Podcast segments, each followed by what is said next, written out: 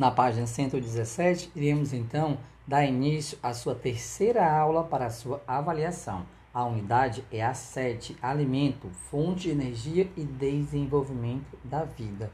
Aqui iremos descobrir o que são carboidratos, proteínas, vitaminas e quais as funções dos mesmos.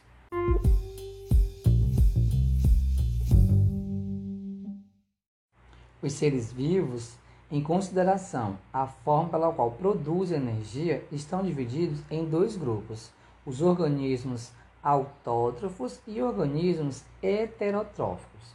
Os organismos autótrofos produzem energia de forma autônoma, ou seja, sintetizam o seu alimento a partir de substâncias inorgânicas simples, também chamados de produtores.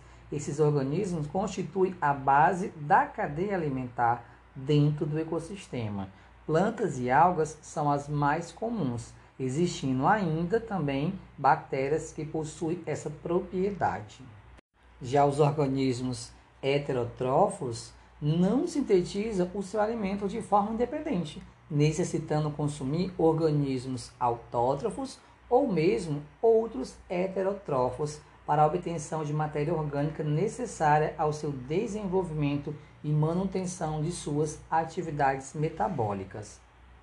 As substâncias químicas utilizadas durante o processo metabólico também se classificam em dois grupos: os componentes químicos orgânicos, representados por carboidratos, lipídios, proteínas, vitaminas e ácidos nucleicos, e os compostos químicos inorgânicos, representados principalmente pela água e os sais minerais.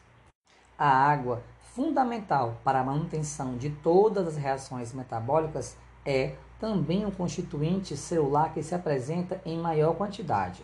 Constitui veículo importante para o transporte de substâncias, sendo considerado o solvente universal que viabiliza a ocorrência de reações químicas de naturezas biológicas, ocorrente em soluções. Atua também como controladora da temperatura corpórea ao ser liberada na transpiração e por ter um calor específico muito alto, ou seja, não permite variações bruscas de temperatura. Já os sais minerais estão presentes na estrutura de diversos tecidos animais e de outros organismos. Compõem células dos ossos e músculos e participam ativamente da manutenção do equilíbrio osmótico da célula. O fosfato de cálcio, por exemplo, constitui um importante componente ósseo.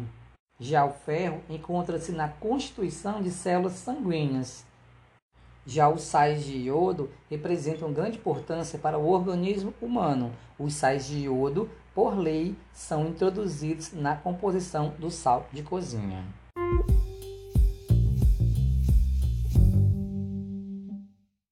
Os carboidratos também chamados de açúcares, glicídios ou hidratos de carbono, possuem função energética, função estrutural e participam da formação dos ácidos nucleicos. Podem ser classificados em monossacarídeos, disacarídeos ou polissacarídeos, sendo os monossacarídeos os carboidratos mais simples. A glicose, como exemplo, é o monossacarídeo mais conhecido. Celulose e amido são dois importantes polissacarídeos. A celulose é um componente da parede celular das células vegetais, enquanto o amido funciona como uma substância de reserva para os vegetais.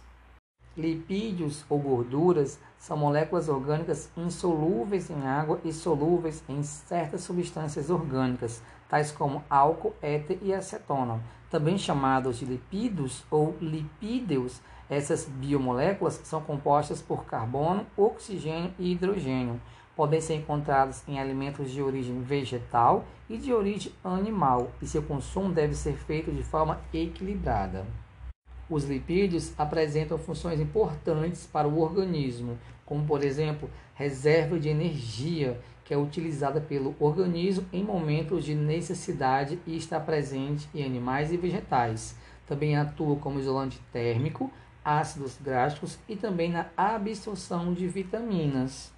A ingestão de lipídios é fundamental, pois ele traz diversos benefícios para a saúde, auxiliando no funcionamento do organismo. Os alimentos ricos em lipídios podem ser de origem animal, como também de origem vegetal. Por exemplo, carnes vermelhas, peixes, ovos, leite, manteiga, coco, abacate, oleaginosas, azeite de oliva e etc.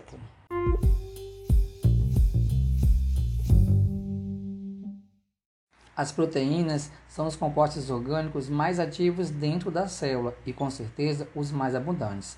Realizam as mais diversas funções no organismo e são encontrados em alimentos como carnes, de maneira geral, leite e seus derivados, ovos e grãos, como por exemplo o feijão e a soja. As proteínas são constituídas por unidades menores, os aminoácidos. As proteínas, quando ingeridas no tubo digestivo, liberam os aminoácidos para serem reutilizados na síntese de proteína, que serão utilizados em diversas funções específicas do metabolismo celular. As proteínas são formadas a partir da combinação de 20 aminoácidos unidos ou ligações chamadas de ligações peptídicas. Essa união entre os aminoácidos faz com que as proteínas sejam consideradas polipeptídeos de cadeias longas formadas por centenas de aminoácidos.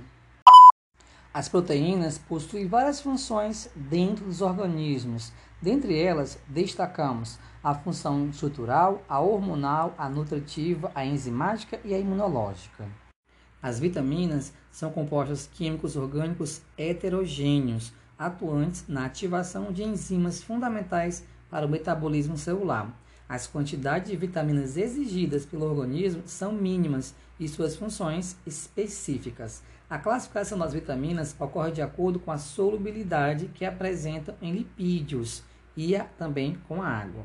Se solúveis em água, são chamadas de hidrossolúveis, como por exemplo, vitamina C e o complexo B.